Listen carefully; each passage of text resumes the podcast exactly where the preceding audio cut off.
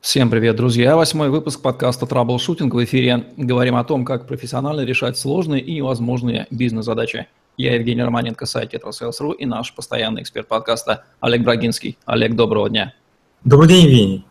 Олег Брагинский, специалист номер один по траблшутингу в России и СНГ, гений эффективности по версии СМИ, основатель школы траблшутеров и директор бюро Брагинского, кандидат наук, доцент, автор двух учебников, восьми видеокурсов и более 600 статей – Работал в пяти государствах, руководил 190 проектами в 23 индустриях 46 стран. 20 лет проработал в компаниях Альфа Групп. Один из наиболее просматриваемых людей планеты – сети деловых контактов LinkedIn. Олег, в развитии темы предыдущего выпуска эффективной коммуникации говорим сегодня о специфическом виде коммуникации – эффективном выступлении, имеется в виду публичном выступлении. И сразу первый вопрос – как вы относитесь к такой размашистой фразе, мол, выступающий это как мужчина, а аудитория как женщина? Да, есть такая фраза, неоднократно ее слышал. Я придерживаюсь чуть-чуть другой формулы. Я надеюсь, что оба говорящие мужчины. Почему? Потому что когда говорит мужчина с женщиной, там требуется больше эмоций, в чем, э, как правило, мужчины не так сильны, женщины более проницательны.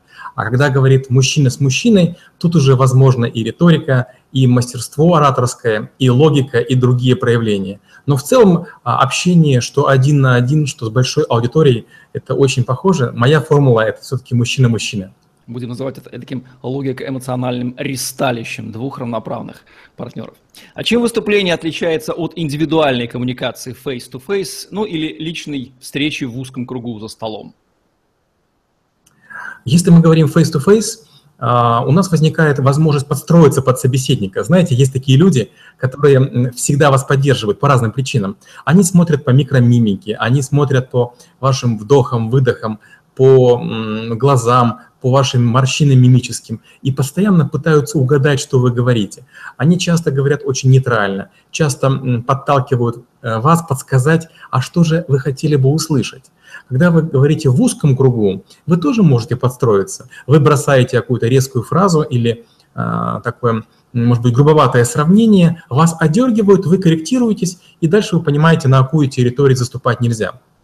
Когда вы выступаете перед большой э, публикой, перед э, популяцией, где много различных людей, вы уже не можете говорить такую, знаете, dedicated речь, не, не могу быстро перевести, это такую речь, направленную на одного человека или на группу людей. Вам необходимо мириться с тем, что аудитория расслоится. Будет часть людей, которые а, еще до того, как вы начали говорить, заранее готовила с вами не соглашаться. Есть часть людей, которые пришли быть э, в роли арестантов. Ну, нужно, я поэтому побуду. А другая, а, другая группа людей будут играть Баба-Яга против. То есть, что бы вы ни говорили, они будут фыркать, они будут вас пытаться выставить в дурном свете. Часть пришла самореализоваться. Не важно, что делаете вы, у них будет свой спектакль, своя игра. Поэтому выступление на а, аудиторию, на публику – это более опасный, более рискованный, более наказуемый, я бы сказал так, эмоционально вид а, речей. Соответственно, привлекающий мужчин, которые любят опасность и адреналин.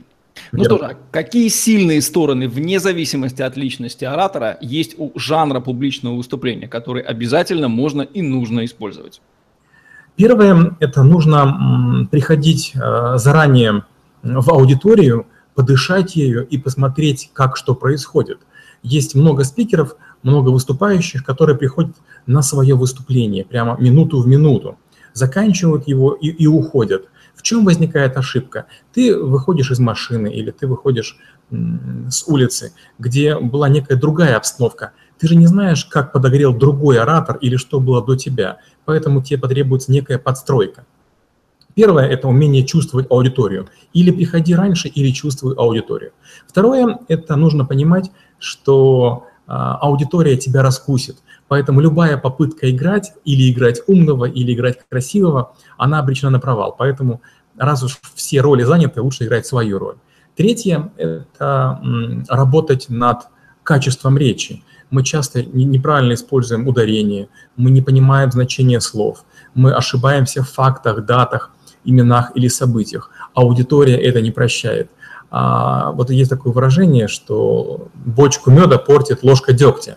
Вот стоит вам сказать блестящую речь и допустить две ошибки, все будут пенять вас именно в эти ошибки, и вся ваша речь окажется смазанной. Что более важно при выступлении? Вербалика, то, что мы говорим, паравербалика, то, как мы это говорим, или невербалика, что мы при этом делаем? Есть много экспериментов, которые доказывают, что примерно 55-65% восприятие исходит от нашего тела. То есть даже если выключить звук, не будет микрофона, или люди, которые отвлекаются, скажем, смартфоны, иногда смотрят на сцену, они, как правило, угадывают, в каком настроении спикер и что он хочет донести. Поэтому, наверное, все-таки то, как мы себя на сцене проявляем, это на первом месте. Второе – это наша эмоция, наша страсть. Потому что страсть продает идею, страсть пробуждает людей, страсть запускает в работу черепные коробки. И логика, ну, невзирая на то, что я необычайно люблю, обожаю и ценю, вряд ли э, относится больше, чем 10% э, к влиянию на аудиторию. Логику не просто выступать, а вот эмоционалу хорошо. Сейчас мы еще до этого дойдем. Какую роль играет внешний вид, одежда спикера? Uh, у меня были различные ситуации. Были ситуации, когда я приходил в аудиторию uh, в идеальном костюме тройки, но оказалось, что люди сидят в джинсах, футболках, и они воспринимают не, не очень хорошо. То есть если overdressed, есть такое понятие, слишком хорошо одет, это плохо. У меня была другая ситуация. Мне за один день пришлось перелететь через четыре американских города, были жуткие морозы, поэтому ряд самолетов не летал, аэропорты были закрыты. Потом я полетел в Москву и выступал в городе, кстати, Санкт-Петербург. И я не успел э, ни одеться, ни помыться. Я выступал перед такой пафосной аудиторией в обычных джинсах, футболке, ну и, наверное, выглядел не с иголочки. Мне тоже это было тяжело. Но, как правило, хороший оратор может голосом или речью компенсировать свои недостатки. Опять же, очень хорошим приемом является пошутить над тем, что ты неправильно оделся. Какие законы жанра публичного выступления, если они есть, конечно? Первое – это говорить людям новое. А, люди будут воспринимать в том случае, если ты поможешь им выработать дофамин. Это такой гормон, который вызывает удовольствие. Наш мозг любит узнавать что-то новое, то, чего мы не знали. А, любые попытки фраз «как всем известно» или «как э, знаете вы» или «как было написано вчера в газете», всех э, сразу же вводят в ступор, в уныние. Ну, понятно, ничего нового. Поэтому пересказ анекдотов, баек или, скажем, заигрывание залом – это плохая тактика. Лучшая тактика – это иметь новизну. Второе – это структура. Обязательно нужно иметь план из 7, 9 или 11 пунктов, которые ты хочешь донести. А одиннадцатое, извините, э, третье – это подготовка.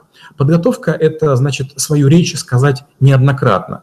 Если даже мало времени, я стараюсь проговорить речь три раза. Накануне вечером, утром, ну и момент перед тем, как я буду говорить. А, важны первые слова. Первые 7-40 секунд – это время, за которое ты либо захватываешь аудиторию, либо нет. Когда мы выступаем, скажем, а, в городах российских, редко бывает больше, чем 4 потока. Но когда я выступал в Лас-Вегасе, там было 22 потока. И каждый из спикеров был крутой, выдающийся. И как только ты плохо говоришь, твой зал моментально пустеет. Поэтому подготовка, новизна и э, структура – это, наверное, три важнейшие вещи. Вот, кстати, какова структура эффективного публичного выступления? А, структура выступления следующая. Первое, нужно понимать, что есть вероятность, что что ему пойдет не так. Поэтому нужно иметь а, различную длительность. Нужно говорить, там, допустим, если выделяется 20 минут, начинаю готовить речь на 19-30. Первое, что нужно, это нужно 2-3 вводные какие-то фразы сказать, побудить к размышлению, дать каркас ключевых слов, показать структуру, выпятить э, основную идею, дать задуматься над чем-то. А второе – это нужно иметь какие-то факты. Факты, которые будут поддерживать твою точку зрения. Третье – это борьба. Обязательно должна быть борьба в презентации. Если не будет борьбы, если не сделать шоу, люди это шоу сделают сами с собой. То есть они будут сами опровергать каждую мысль. А если ты говоришь, а может быть так, а может быть так, а если так, а вдруг иначе, и когда ты борьбу демонстрируешь, у людей мозги выключаются, и они полностью внимают тебе, как бандерлоги внимали к. Ну и последнее – это эффектные заключения. Важно, чтобы аудитория поняла, чего же ты хочешь. Ну вот сказал ты, а хотел-то ты чего? Какой был призыв к действию? Какой был action to, э, action to call? Страх публичного выступления, который, как известно, хуже страха смерти. Как с ним бороться?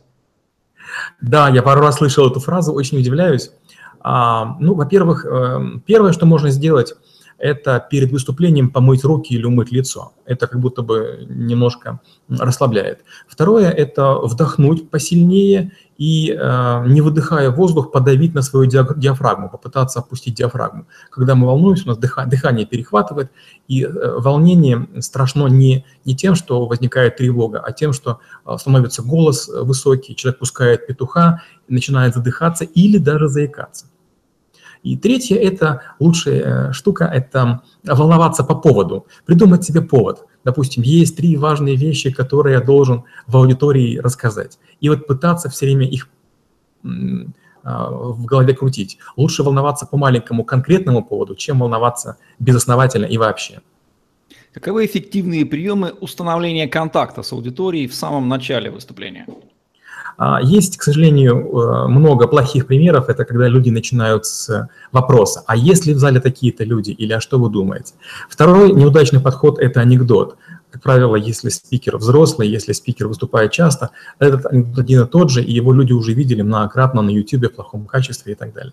Самый лучший э, вариант – это показать страсть показать моментально тут же, от чего ваше сердце поет, показать, что вас возбуждает, почему вы пришли, поставить вопрос ребром, сразу сказать, я здесь для того, чтобы показать, рассказать вам или сообщить нечто ужасное, потрясающее, гениальное. Вот это, пожалуй, лучшее.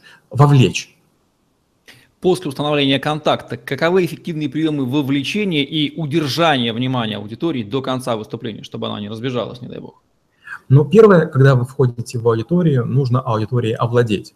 То есть необходимо, есть такой у меня термин, поймать муху. Не начинать говорить, пока все не успокоятся и не, рассядутся. Это очень простой пример. Я выхожу в центр, становлюсь и жду. Если я кого-то буду пытаться усадить, если я кого-то буду уговаривать, я потеряю очки. Я стою и терпеливо жду, пока те люди, которые обратили на меня внимание, сами одернут выступающий. То есть я показываю, что я сильный, я спокойный, я переживу потерю 20 или 30 секунд, я себя уважаю настолько, что я готов подождать. Я буду говорить только в полной тишине, когда зазвенит муха. Второе – это следить за тем, чтобы люди не шушукались. А, веерно глазами обводить всю аудиторию, чтобы аудитория чувствовала, что я могу глазами дотянуться до каждого человека.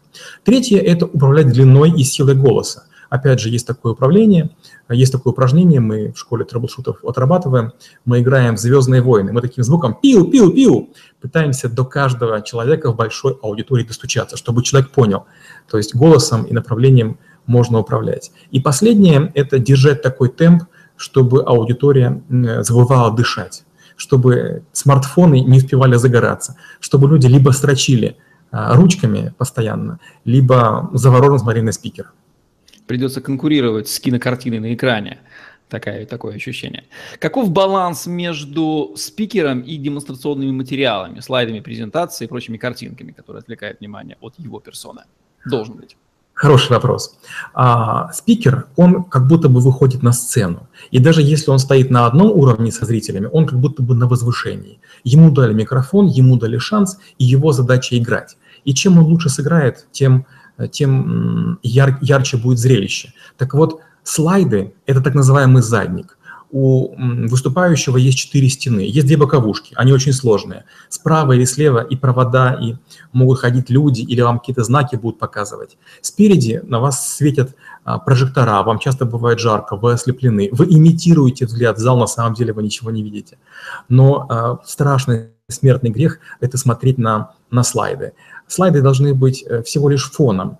А, я такой прием использую. Я нахожу человека, а, если это возможно, если я вижу хоть кого-то, и в его очках стараюсь найти отражение своих слайдов. А на своих слайдах делаю одну картинку в правом нижнем углу такого большого размера, она занимает четверть слайда, чтобы я понимал, какой слайд.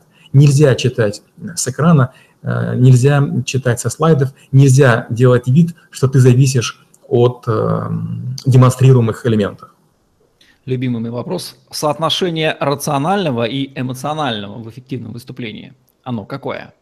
А, большинство людей, которые хорошо знают свою тему, они приходят просто рассказать. Они забывают, что важно аудиторию зажечь, вовлечь, за собой повести. А, должно быть эмоций гораздо больше, чем рацию. Потому что, когда мы продаем, мы пытаемся использовать рацию, но покупаем мы эмоции. Вот а, вас должны купить, вашу идею должны попытаться захватить, услышать, понять, воспринять. Вам важно гореть идеей, чтобы другие тоже запылали. Эмоции гораздо важнее, чем рацию. Как не совершить непоправимую ошибку спикера, нарушить регламент и соблюсти такие тайминг выступления, эффективные приемы? Когда выступаешь э, с крутыми ораторами, когда выступаешь в серьезных аудиториях, а, люди не торопятся говорить, говорить. Люди говорят по существу, люди говорят важные вещи. Но вдруг неожиданно в какой-то момент они останавливаются, когда на таймере, а часто бывает таймер вспомогательный, загораются цифры 0,0. Вкладываться в тайминг – это уважение к организаторам и другим спикерам. Высоким мастерством считается, если один из спикеров повел себя некрасиво и забрал чуть-чуть времени, это время отыграть, то есть закончить свое выступление все-таки эм, вовремя, так, чтобы э, вернуть э, организаторам э, управление и контроль над временем. А, несоблюдение тайминга – это, как я повторю, страшный грех, его нужно избегать. Для этого есть простой прием. Вам нужно иметь запасной выход, запасную концовку. Она нужна и при выступлении на аудиторию, и при выступлении, скажем, направлении, или когда вы делаете пич, будучи стартапером. Если вдруг неожиданно выходит из аудитории или пытается выйти важный человек, вам необходимо тут же переходить к заключению, чтобы он услышал, чтобы он не смог уйти до того, как вы скажете самое важное. То же самое по времени. Следите за временем. И когда времени остается примерно 35 секунд, начинаете финальный абзац, начинаете заключение будем называть несоблюдение тайминга первым смертным грехом оратора. А каковы остальные шесть? А, второе – это небрежно обращаться микрофоном. Многие или микрофон дышат, или дуют, или, знаете, так бывает, эй, эй, алло, то есть э, начинают какие-то неправильные звуки издавать, а это же очень больно, это очень громко. А, или, например, ходят э, рядышком с колонками и начинают фонить. Третье – это ходить по аудитории. Есть такой стиль стартаперский, опять же. Э, люди начинают ходить по аудитории влево, вправо. Это чем плохо? А, люди, сидящие, должны переводить фокус. Они должны тратить время и энергию на тем, чтобы следить за, э, за вашей походкой. Скорее всего, вы не очень хорошо ходите. Скорее всего, у вас есть изъяны. И люди будут вас рассматривать, ваши морщинки, ваши там, небрежности, неаккуратности. Это, это, это очень нехорошо. Следующее – это бросать вызов аудитории – а, вот вы говорите, вот я считаю, что в аудитории нет достойных людей, ну, каким-то образом. Эта аудитория очень обозляет. Еще одна неприятная штука – это не знать а, регламента всей а, допустим, конференции, всех выступлений. У меня была такая неприятная штука в декабре. Я проводил двухдневный интенсив и пригласил 8 спикеров. И вот в один из, день, из дней 4 спикера, говоря о продажах, сказали одно и то же. Каждый из них по полчаса рассказывал о формуле удвоения продаж. Когда говорил первый, было терпимо, а второй – сносно. Но когда это повторили третий и четвертый, это уже было невыносимо. То есть надо знать регламент, кто о чем говорит. А, пятое – это нужно о себе предоставить правильную информацию, актуальную информацию и фотографии, чтобы вас узнавали. Шестое – недопустимо моментально уходить. Вы должны дать шанс задать вам вопросы, вы должны оставить время, чтобы с вами поговорили. И седьмое – вам нужно дать способ с собой связаться, чтобы те, кто хочет поспорить, с вами поспорили. Есть ли какие-то характеристики, качества личности или особенности психотипа, которые делают человека особенно эффективным в жанре оратора? Это, наверное, самоотдача. Это актерское мастерство и это гибкость тела. Вот если мы говорим, скажем, про монгольский театр а, или про бурятский, а, что бы ни игралось на сцене, это выглядит очень красиво и органично, люди много двигаются. Когда выступают славяне, выступают европейцы, американцы, такое впечатление, что работают плохо сделанные роботы. У нас плохо работают суставы, и мы такие все очень неаккуратные. Поэтому, если вы занимаетесь какими-то боевыми искусствами, йогой, карате, или уделяете много, много времени гибкости своему телу, это, это первое. Второе – это голос. Есть э, виды голосов, которым мы доверяем. Голос начинает звучать, и мы ему уже доверяем. Это наработанный, разработанный голос, который м, держит правильную интонацию, ритм и тембр. Ну и, и наверное, последнее – это эмпатия, это чувствовать аудиторию, это понимать, что, ага, вот кажется, этой аудитории хотелось бы вот так услышать. Ведь главное не что вы скажете, а что аудитория сделает. Подстройка. А есть ли какие-то характеристики или свойства личности, которые говорят о том, что человеку лучше не пробовать себя в качестве спикера и избегать публичных выступлений? Да, такие есть. Но в первую очередь мизотропия. Это когда люди э, говорят, я не люблю других людей. Это высокомерие, когда человек считает себя умнее. И третье – это нежелание учиться или готовиться. Человек говорит, я по ходу расскажу, я примерно знаю, что делать. Как правило, из таких людей получаются плохие ораторы. Навык публичного выступления, он вообще тренируется? Да, он тренируется, и э, в школе трэблшутеров мы тренируем его аж на четырех курсах. Мы учим на эффективной коммуникации, на эффективных контактах, на, эффективном, а, на эффективной риторике и на эффективной ораторике. То есть это большой навык из большого количества элементов. Сколько нужно раз в этой жизни выступить, чтобы достичь хорошего уровня? Сто? Тысячу? Десять тысяч? Я бы сказал, наверное, тысячу. Я бы, я бы начал э, с тысячи. Опять же, что интересно, мне довелось поработать в разных странах, и что я хочу сказать, выступление на разных территориях, на разных языках, э, в разных индустриях имеет свои особенности – которые необходимо знать. Поэтому не просто выступить тысячу раз, а выступить тысячу раз примерно по одной теме, примерно на одной территории, примерно в одной индустрии. Есть ли особенности у отдельных типов выступлений? Там конференция, сцена, семинар, тренинг, речь на официальном мероприятии, речь на неофициальном мероприятии, которые нужно знать и учитывать? Или достаточно владеть универсальными принципами, и любое выступление будет в кармане? Нет ничего хуже, чем универсальное выступление, универсальный тост или универсальный анекдот. Когда мы выступаем в кругу дружеском, важна душевность, важна предметность. Мы говорим о людях, которые, которых знаем, и поэтому вода недопустима. Когда мы э, пытаемся кого-то промотивировать, скажем, в коллективе, мы должны говорить э, пафосные, возвышенные э, вещи, взывая к лучшим качествам и чертам. Когда мы ведем моносеминар, когда мы выступаем один, мы должны следить за тем, чтобы была как будто бы сердце, как будто бы сердцебиение, как будто бы кардиограмма, чтобы было нагнетание, отдых, нагнетание, отдых, чтобы э, была некая тактичность. Когда мы выступаем на конференции, мы должны подхватить ритм предыдущего спикера и постепенно подвести своим э, выступлением к следующему спикеру. Очень красиво, когда вы делаете мостики до себя и после себя. И когда вы выступаете на каком-то официальном мероприятии, тут уже на, надо э, играть не, роль человека, а роль э, винтика большой машины. Нужно говорить так, как говорят люди этой организации. По каким показателям можно измерить пресловутую эффективность выступления, если таковые вообще существуют?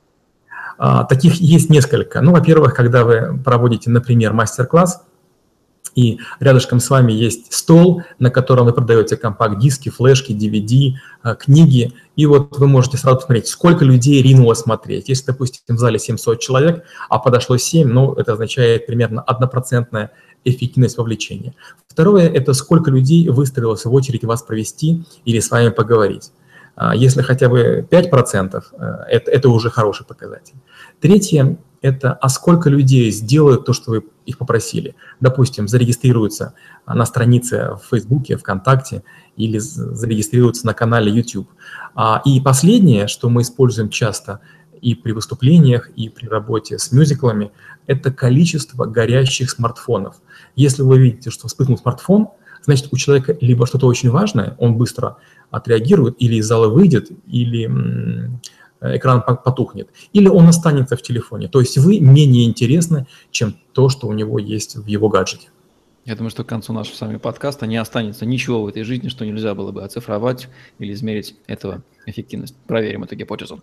Вот по каким признакам поведения аудитории спикер может мгновенно определить, получить обратную связь аудитории, понять, что что-то идет так или все хорошо, и скорректировать выдачу материала?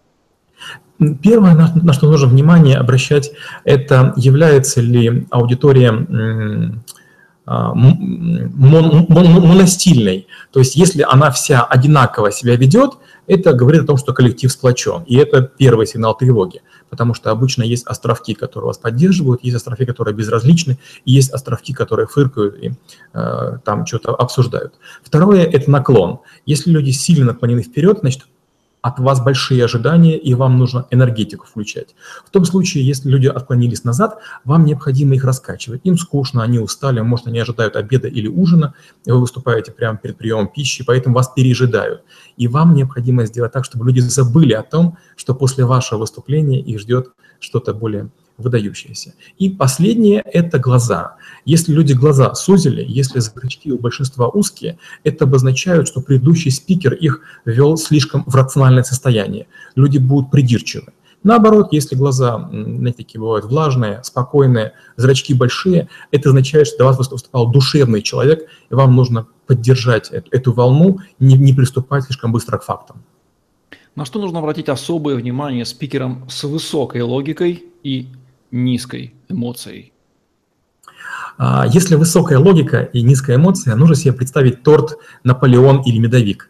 А, логика – это черствые коржи. Они, в общем-то, вкусные, но съесть крема гораздо можно больше, чем коржей. Надо просто себе постоянно представлять, что твоя логика – это вот эти коржи. И надо хоть иногда добавлять эмоции. То есть нужно стараться а, играть пьесу, да, ты сейчас кролик, да, сейчас зайчик, ты лягушка. Ты, конечно, хочешь быть кем-то другим, но вот играй то, что тебе положено, то есть играй свою роль.